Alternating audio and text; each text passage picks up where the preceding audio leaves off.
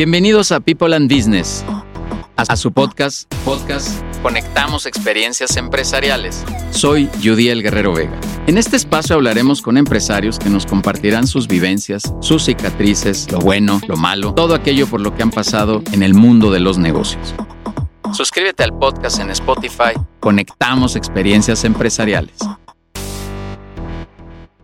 nuestro canal de Spotify Conectamos Experiencias Empresariales, este espacio de contenido que tenemos en People and Business, donde queremos platicar con directores de la comunidad para sacarles un poquito la sopa, para platicar de las cosas buenas, las malas. Y el día de hoy está conmigo aquí Marta Pedroche. Marta, qué gusto tenerte en este espacio.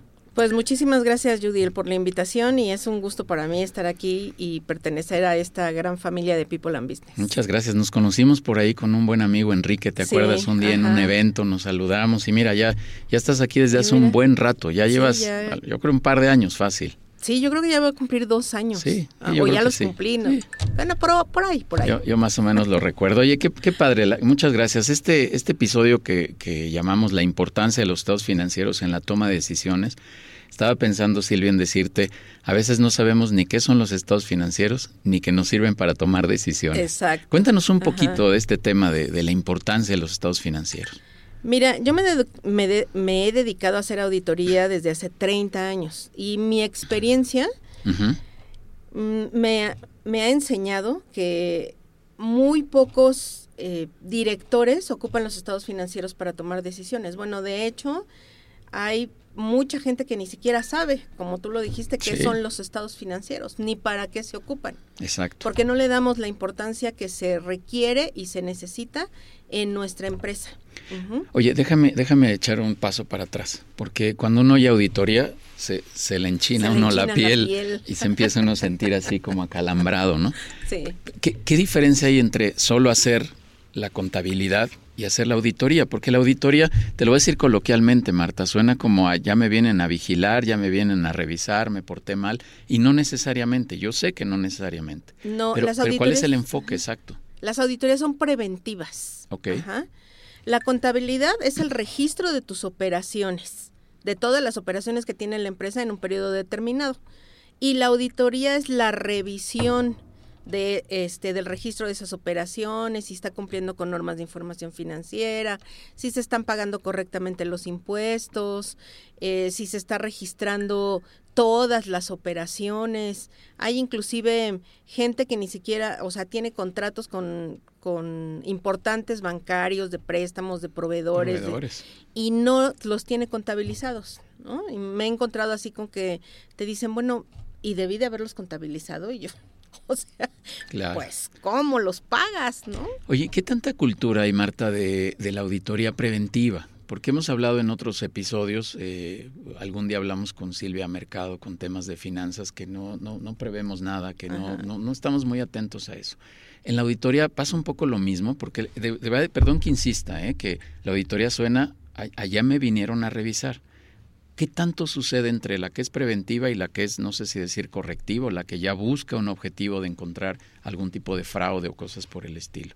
Mira, la auditoría, eh, siempre que tú escuches la palabra auditoría, el contador o, la gente de contabilidad de finanzas va a decir, sí, ya me vienen a revisar.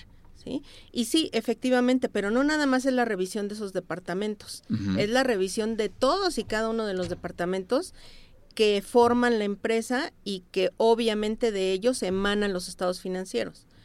¿Por qué una auditoría preventiva? Porque eso va a asegurar que mis estados financieros sean correctos. Que tengan todas las cifras que deben de tener, que cumplan con todas las normas que debes de cumplir. En el caso de la auditoría de fraudes, esa es una este, auditoría muy específica. Cuando el director o alguna de sus personas del personal se da cuenta que hay un posible desvío de recursos, entonces se contrata una auditoría forense que va dedicada exclusivamente a averiguar de, de dónde salió el este el posible fraude. El posible fraude. Pero la auditoría preventiva es simplemente revisar qué es lo que tienes, cómo lo tienes y si lo estás haciendo bien, si lo estás haciendo correctamente, sobre todo ahorita el pago de los impuestos, porque la autoridad se ha vuelto completamente revisora, está este mandando requerimientos como pues a ver quién cae, ajá. Hace poquito acaba de mandar y espero que a nadie le haya llegado, o no a muchos, un requerimiento que dice que te va a revisar los cinco años, ¿no? De revisión profunda. Entonces, cuando escuchas revisión profunda, dices, Madre Santísima, ya tengo la autoridad tocándome la puerta, ¿no? Pues total te cita. Te cita a, a, la local de auditoría que te corresponda y tú vas con el miedo, o bueno, el contribuyente va con todo el miedo que posible y prácticamente ya se sienten este, así con las esposas listas. Pero eh, yo acompañé a un cliente porque me pidió que lo acompañara porque iba este, con mucho miedo y yo le decía, pues tranquilo, vamos a ver qué es lo que, lo que se requiere. Pues total que ya llegamos, decía que le iban a revisar de 2019 a 2023 y resulta ser que, bueno, la, fue el más el miedo en lo que llegó que en lo que nos atendieron y simple y sencillamente nos dieron unas hojitas y nos dijeron, tengan, las diferencias son del 2023. Las tiene que este, subsanar o explicar, listo. Eso es todo. ¿no? Oye, Marta, yo, yo he oído, incluso lo he recomendado, tú sabes, en consejo, eh, en consejos directivos de People, y que tú has participado ahí. Sí. El decir, oye, hazte una auditoría. Ah, es correcto. Porque e, es bastante sano, diría yo, es, es, es de salud mental, financiera y empresarial, de repente hacerte este tipo de revisiones. Y valga la analogía que te voy a decir, eh, Marta, es como hacerte el check-up de repente, ¿no? Es como ir al médico y decir, a ver, pues sí, me siento bien, pero pues no, no está por demás checar cómo están ahí los triglicéridos y otras cosas que no logras identificar a primera vista, ¿no? O con un malestar profundo, hasta que a lo mejor esos triglicéridos ya te provocaron un problema profundo y se fueron acumulando y acumulando y acumulando. ¿Coincides en esta analogía? Es, es como irte a hacer un check-up y así debiéramos de entender el tema de las auditorías. Bueno, yo siempre le digo a mis clientes que los contadores somos como los médicos, ¿no? Entonces vas y pides la balanza de comprobación y le dices, ah, no, pues te duele el corazón o te duele este, las piernas, las manitas, los ojitos, ¿no? Este, y, y si vas muy mal de plano, dices, no, ya estás prácticamente al infarto total. Vente a terapia intensiva. Vente a terapia intensiva, ajá. Y bueno, tengo N cantidad de casos, pero uno muy reciente que tengo es un, un director, un dueño de una empresa que este su contador le dice, oye, llega un día, le dice, oye, ¿sabes que tienes que pagar 600 mil pesos de impuestos? Y él dice, ah, caray, pues, ¿cómo, no? Nosotros como directores o dueños de empresas siempre traemos los números en la cabeza. Oye, perdón, debiéramos de traer los números en la cabeza, ¿no? Sí. Debiéramos. ajá. y más o menos dices, ah, bueno, pues yo vengo pagando de impuestos, pues, tanto ahorita que me llegue con 600 mil pesos, pues, ¿qué pasa, no? Claro entonces, bueno, me, llama y me dice, oye, por favor, revísame. Y le dije, pero pues, necesito una balanza de comprobación, ¿no? Y me dice, pues, ¿qué es eso? Y le dije, o sea, ¿no revisas estados financieros? Este, ¿no? Bueno, pídele a tu contador la balanza de comprobación, que es el resumen, es el informe del resumen del, de la contabilización de tus operaciones. Bueno, pues total va y le dice, y me, me manda mensaje y me dice, oye, que dice que no tiene nada. Y yo, ¿Cómo? No, ¿Cómo que no tiene nada? No, que no tiene nada. Bueno, entonces dije, bueno, ¿sabes qué? Voy a ir a tu oficina porque a lo mejor no le pediste las cosas correctamente. Voy a la oficina del cliente, llego con el contador y le dije, oye, necesito tu balanza de comprobación y me dice, no tengo. Y le dije, ¿no tienes contabilidad? Y me dijo, no. Wow. Y le digo, bueno, vamos a hacer una cosa. Dame la última balanza de comprobación que tienes. ¿no? Me dio una balanza de comprobación del 2013. Wow. Y le dije, este es del 2013, estamos en 2023. Y me dices que es la última que tengo. Le dije, o sea, desde hace 10 años no tienes contabilidad. Y me dijo, no.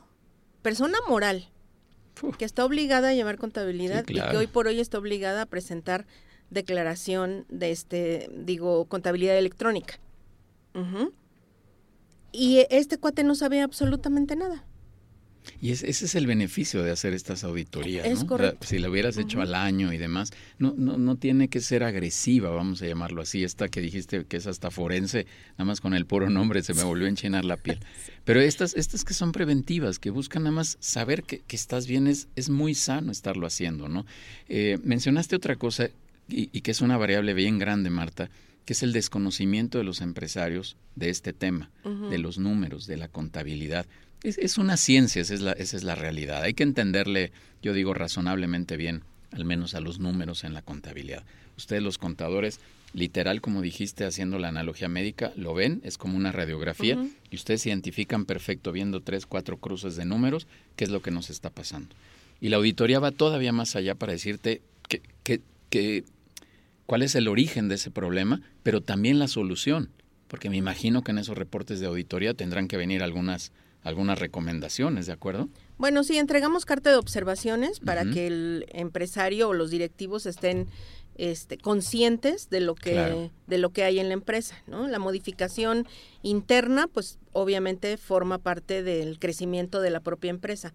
Pero yo siempre insisto en que no importa que seas pequeño, grande, mediano, lo que sea, tienes que conocer las cifras de tu de tu empresa para poder tomar decisiones. No sabes, es más, muchos ni siquiera saben que pueden pedir un préstamo, ¿no? Y, que es sano también. Ajá, que es sano, que pueden capitalizarse, que pueden pedir para capital de trabajo, ajá, porque no saben sus números. Claro. O sea, otros saben que tienen ya 10 préstamos y que ya no pueden pedir uno más, ¿no? Pero como no tienen en la cabeza cuántos préstamos tienen, pues piden y piden y piden y piden y la empresa se endeuda, se endeuda, se endeuda hasta que pues ya no puede más. Claro, también, también como se dice Marta coloquialmente, que esté la empresa bien vestida, ¿no? Es correcto. Y, porque al final esos estados financieros pueden salir a, mm, licitaciones o a la gente en el banco y te va a ver y te va a ver cómo estás tan bien vestido, tan medio mal vestido, que de ahí dependerán otro tipo de decisiones. Justo te quería preguntar, eh, Marta, ¿Qué tipo de decisiones son las que se pueden tomar? Porque justo eh, este episodio, insisto, se llama La importancia de los estados financieros para la toma de decisiones. Pero ahora vámonos del otro lado para que nos escuchen eh, los empresarios que están acá. ¿Qué decisiones puedo tomar? Pues mira, importantes, conocer cuánto tengo en mi cartera de clientes, cuántos clientes me deben, desde hace cuánto me deben para poder tomar decisiones de si le, o sea, si le hablo para cobrarle de manera particular, si me voy a un juicio con este cliente, porque algunos de verdad ni siquiera conocen cuántos clientes les deben, ni cuánto les deben, ni desde cuándo les deben. Ajá. Ellos creen que todo ya se cobró y porque pues ellos trabajan pues con lo que tienen día con día. Sí, claro pero una de las más importantes y que te, y que te genera un flujo pues rapidito de la empresa es la cobranza. Pero si no sabes quién te debe ni cuánto te debe, pues entonces no. ¿Tú, ¿Tú, coincides o qué piensas, Marta, respecto de que el flujo, es mi creencia, ¿eh? de que el flujo efectivo en las pymes es, déjame decirlo así, es el más grande indicador de de la presión, eh, vamos a seguir con términos médicos, es, es como la presión arterial que le puedes ir midiendo allá a la organización si el flujo va caminando bien. Si el flujo ya no está caminando bien, quiere decir que está en las cuentas por cobrar, en el inventario, está por ahí en algunos otros lados. ¿Coincides con esta idea? Mira, por supuesto, a mí me tocó una vez este auditar a Ilsa Frigo, que es una empresa grande y que se dedica a vender harinas y cuestiones de repostería. Okay. Cuando llegamos a auditarla, este, hicimos justamente una revisión de la cartera de clientes para saber cuánto, pues cuánta gente le debía. En esa empresa tan grande tenían clientes que ni siquiera sabían que les debían. Okay. Ajá. De ahí, bueno, obviamente se tomó la decisión e, y el, el dueño poniendo dinero y poniendo dinero para pagar las nóminas, para pagar, este, pues todo, todos los compromisos de la empresa. Cuando ellos se dieron cuenta de toda la cantidad de clientes que les debían, em, se empezó a tomar la decisión de hacer una gestión de cobranza. Empezaron a hacer gestión de cobranza, empezaron a este a verificar el inventario, empezaron a tener orden eh, en sus en sus entradas, en sus salidas de mercancía. Bueno, pues en qué te puedo decir, dos años, dos años y medio, el el dueño de la empresa ya no tuvo que volver a poner dinero para las nóminas ni para nada. Ajá. Esa es la importancia de la toma de decisiones en los estados financieros, pero necesitas conocerlos, necesitas conocer tus números, cómo están y sobre todo que estén bien, porque bueno, el contador te puede dar lo que tiene en ese momento, pero si lo que tiene no es correcto y no está bien, pues entonces vas a tomar decisiones basadas en, en mm, en importes erróneos, incorrectos. claro, claro. A mí me pasó, Marta, rapidísimo te cuento esta anécdota, un director que le dije, oye, mira, eh, tu punto de equilibrio está en tal cantidad y él, me decía, no, no, es que yo, yo conozco muy bien mi negocio y, y, me rechazó el análisis que le hicimos en, en, un consejo y, volví a insistir, se lo volví a llevar, yo por no dejarlo volví a revisar, este, pero todo estaba bien y me dijo que no y que no y que no, porque él creía en, cómo estaba la condición de la compañía y no es cierto y vaya sorpresa que nos llevamos cuando, cuando ese punto de equilibrio estaba en otros, en otros niveles totalmente diferentes y se, se empezaron a destapar una serie de cosas ahí bien importantes. Marta, eres contadora pública de la UNAM, ya me dijeron que los que son de la UNAM no le van a los Pumas. Ahí luego me dirá si eso es cierto. Ya sé, soy bien futbolero, pero ya me dijeron, no, la mayoría de los que estamos en la UNAM no le vamos a los Pumas. Pero ¿por qué contabilidad? También tienes una especialidad en temas fiscales y contables. Bueno, actualmente eres socia directora de la firma MPC Creatividad Empresarial, que está padre el nombre de Creatividad Empresarial. Está muy padre, de verdad. Y estás estudiando también la licenciatura en Desarrollo Humano en el Instituto Vivencial de Educación Superior, Vives. Y aparte también eres coach de vida cosa que no había escuchado en un contador, en una contadora como tú. O sea, ¿por, qué toda esta trayectoria, pero por qué contadora desde el origen? Bueno, mira, a mí siempre me gustaron los números, siempre, bueno, yo desde chica dije que iba a ser contadora, o sea, siempre. Mi papá nos llevaba a todos los fines de semana, yo digo que a Cuernavaca, porque siempre pasábamos por, por CEU, y entonces yo siempre, me, como nos llevaba en la parte de atrás del coche, yo siempre le decía, yo voy a estudiar aquí, ¿no? Y ella de haber dicho, ay, esta pobrecita, ¿no? Loquita, mi hijita querida, ¿no? Y siempre tuve la, ese deseo de llegar a, a, Ciudad Universitaria y de ser contador. Qué padre. Cuando yo conocí la parte contable y vi que era cargo y abono, y decía, ay, no, yo no quiero ser contadora, ¿no? O sea, cargar y abonar, dije, no, y, digo, afortunadamente la vida me llevó por la parte de la auditoría. Cuando conocí la auditoría, digo, básicamente me enamoré de ella porque es ver las tripas de lo que otros no ven. O sea, es como el médico, es como el cirujano que te abre el cuerpo para ver exactamente dónde está la enfermedad y hacerte la operación que te tiene que hacer y cerrártela, ¿no? Y seguir y, y, que sigas vivo y disfrutando esta hermosa vida, ¿no? Qué padre. ¿Por qué desarrollo humano? Porque, bueno, también la vida me puso en situaciones complicadas, porque, como te digo, nosotros somos los médicos de nuestros clientes y nuestros clientes traen situaciones complicadas. O sea, no es cierto que dejas tu vida personal afuera y entras em, al, a tu empresa y te cambias el traje. No es cierto, los problemas los traes en la cabeza. Y cuando los traes en la cabeza y no los puedes dejar, entonces tu vida se vuelve un caos. Sí, qué padre. Qué padre, la verdad una mezcla bien interesante. yo yo también tengo por ahí algunas cositas de desarrollo humano que la verdad es, bien padre porque también al final los que somos empresarios, eh, Marta, pues somos personas, ¿no? Sí, algún día te duele la panza y algún día te quieres ir a echar una hamburguesa y algún día te quieres dormir porque estás bien cansada. Somos seres humanos como cualquier otro. Solo hemos aceptado un rol diferente tal vez, que es el emprendimiento, pero somos como cualquier persona y necesitamos este, este equilibrio en, en, muchos sentidos, este drenaje que a veces digo yo, yo lo tengo en el fútbol como todo mundo lo sabe, pero donde me dreno y donde encuentro un espacio bien, bien interesante. Marta, ¿por qué decidiste emprender? ¿Por qué este rollo del emprendimiento? ¿Por qué aventarte esta aventura que no es nada fácil, tú lo sabes, pero ¿por qué entrarle? Sí, no, no es, no es nada fácil, pero esta parte de querer ser tu propio, eh, de tu propio jefe, de poder eh, ayudar a, la, a, los demás, cosa que a lo mejor no puedes hacer estando en una, en una empresa. O sea, no, no lo puedes hacer, ¿no? O, o dirigir las cosas hacia, hacia cierta, hasta cierto conocimiento, porque esta parte de los estados financieros a mí me gusta explicársela a los clientes porque sé que de ahí ellos van a poder mm, tomar buenas decisiones y hacer que su empresa crezca. Eh, te digo, he tenido ejemplos muy... Este de Ilsa Frigo es un ejemplo reciente de hace como dos años, tres años, pero que dices, esta es la importancia de los estados financieros, que la gente conozca, no importa que seas chiquito, no importa que seas grande, que el emprendedor sepa que haciendo números y haciendo buenos números puede salir adelante, que no es cierto que este, que va a quebrar o que necesita tener los millones para emprender. O sea, no es cierto. Necesitas darle seguridad, necesitas darle confianza y que sobre todo que sus números tengan esa certeza de que están bien, de que son perfectos y de que con eso él va a tomar las mejores decisiones para que de chiquito se convierta en grande.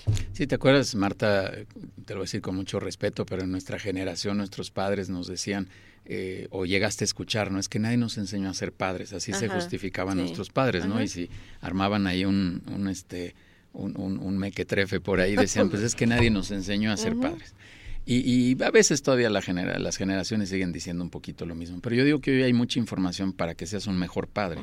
Y esa misma analogía la llevo yo también al tema de los negocios. Lo he dicho en algunas conversaciones que he tenido, Marta, que hoy eh, eh, no, quiere decir que sea una garantía eh, lograr éxito en las empresas o en el emprendimiento, pero también debería ser un, más, más difícil que, que, te equivoques porque hay muchísima información para poder salir adelante con los emprendimientos. Uno de esos elementos es todo lo que tú haces con los temas financieros, contables, de auditoría, etcétera, que le da esa claridad al empresario para que sepa hacia dónde ir, tal vez cambiar el rumbo, cerrar una línea de negocio que no es rentable, este, abrir más sucursales y sí tiene un potencial. En consejo hemos visto de, oye, eh, ¿qué estás esperando para potencializar el negocio, para crecerlo cuando tienes todas las herramientas? Entonces identifico en ti un, un valor bien particular de poder apoyar a todos estos empresarios, evitar la mortalidad que tú sabes que existe en México de, las empresas que a los dos, tres años se andan muriendo y los que logran sobrevivir, pues literal a veces sobreviven sin la falta eh, o con la falta más bien de información que, estamos comentando ahorita. Marta, cuéntanos por ahí un, un, reto de estos así importantes que no se te ha olvidado nunca en todo el tiempo que llevas como empresaria. Este, bueno, un reto así creo que el que tuve eh, mayor y que ahorita recuerdo fue un cliente que tuve de hace, pues no sé, cinco o seis años. Era una constructora, una constructora así mini, mini, mini. Cuando yo llegué con ellos, hacía tres pólizas mensuales. Y de repente le dieron la construcción de Torre Reforma. Entonces, de manera así de, de, mar, de febrero que hacíamos tres pólizas, llegamos a marzo a hacer mil pólizas, ¿no? Él empezó a contratar gente, em, o sea, teníamos 1.500 empleados en un principio en la primera etapa de Torre Reforma. Y él jamás en la vida había revisado estados financieros hasta, hasta, que, hasta que creció como, se volvió un monstruo.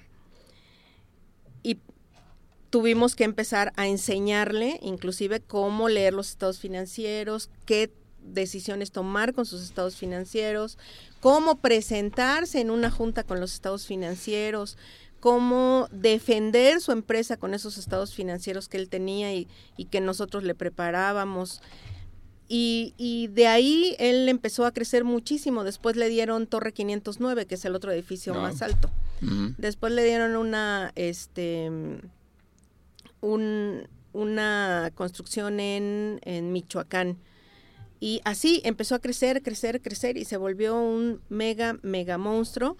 Jamás dejó de, de, atender estados financieros. Los estados financieros en esa vida de ese empresario eran de todos los benditos días, ¿no? Llegó un momento en que él ya hasta me decía, ay no, Marta, se equivocó aquí, ¿no? A ver, ah, sí, cierto, ingeniero, perdóneme, ¿no? Ya, o sea, ya llegó el momento en que él ya entendía sus estados financieros, no es contador, pero creo que bien explicados, cualquier empresario, cualquier director puede entender sus estados financieros. Te digo, él en las juntas defendía los números y él decía, pues esto, o sea, tengo este, no tengo ningún préstamo. Afortunadamente jamás tuvimos la necesidad de, pedir, préstamos. Siempre el flujo de efectivo fue constante y sonante, gracias a que él tomó buenas decisiones con sus estados financieros. Lo, llevaste de 0 a 100. Sí, no, la, y, y la verdad fue, un, fue muchísimo trabajo, fue una gran empresa y yo le, le agradezco mucho a esa empresa todo lo que me dio. Súper, Marta. Ya para ir cerrando, eh, ¿cómo te ha ido en People and Business? ¿Cómo te ha ido en estos consejos directivos? No, la verdad es que a mí me encanta estar en los consejos porque escucho escucho mucha, eh, muchos problemas que tienen los empresarios y nosotros mismos también aprendemos de esos mismos problemas porque dices, ay, a lo mejor yo, yo tuve en algún momento un problema de estos y no supe cómo resolverlo, ¿no? Y hoy sé que puedo aportar mi conocimiento para que este empresario no le vuelva a pasar lo mismo que a mí y pueda seguir adelante. Entonces, este ejercicio de practicidad, de compartir las experiencias de cada director, la verdad es, es fabuloso, Marta, y tú siempre lo has hecho. Eh, yo cada vez que te escucho eres muy atinada, eres muy, muy propia, muy particular y con todo este enfoque además de números que, que siempre suma a las decisiones de, de, del empresario y lo que tiene que hacer. Marta, eh, danos por favor tus datos generales, ¿dónde, dónde te podemos encontrar? Mm, bueno, yo nada más por ahorita tengo Facebook y es MPC Creatividad Empresarial. Eh, mi, en mi móvil, que básicamente eh, yo los atiendo de manera personal a todos mis clientes, eso es algo que me ha resultado. Y em, pues ahí es donde me pueden encontrar. Dale, súper. Pues felicidades eh, y MPC Creatividad Empresarial, que no suena nada a contabilidad ni auditoría, pero está padre que, le hayas puesto este nombre, porque además eh, motiva más acercarse y a saber de qué se trata esta creatividad empresarial. Marta, te agradezco mucho que estés en la comunidad de People and Business, porque te reitero, siempre sumas con tus comentarios muy atinados, eres muy participativa con este ejercicio de, de compartir estas cicatrices, como bien lo dijiste ahorita. Y personalmente también te reconozco, por ahí tienes otro emprendimiento ya con una cafetería, ya luego habrá un momento que nos platiques. Eh, pero de verdad te reconozco como una profesional, desde que te conocí muy, muy seria, muy, muy precisa, muy, muy puntual en todo, en todo lo que tú dices siempre y comentas. Así que gracias por estar en la comunidad de People and Business, Marta. Pues yo te agradezco la invitación a People and Business, te agradezco la invitación a esta, a este gran espacio. Sí le voy a los Pumas, este, soy amante de la universidad y amo todo lo que tenga que ver con la UNAM. Súper, ahí luego hacemos una puestita, yo le voy a la América. Ok.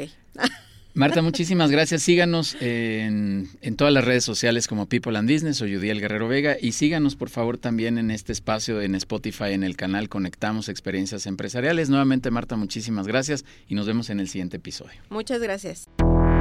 Bienvenidos a People and Business a su podcast, podcast Conectamos Experiencias Empresariales. Soy Judiel Guerrero Vega. En este espacio hablaremos con empresarios que nos compartirán sus vivencias, sus cicatrices, lo bueno, lo malo, todo aquello por lo que han pasado en el mundo de los negocios.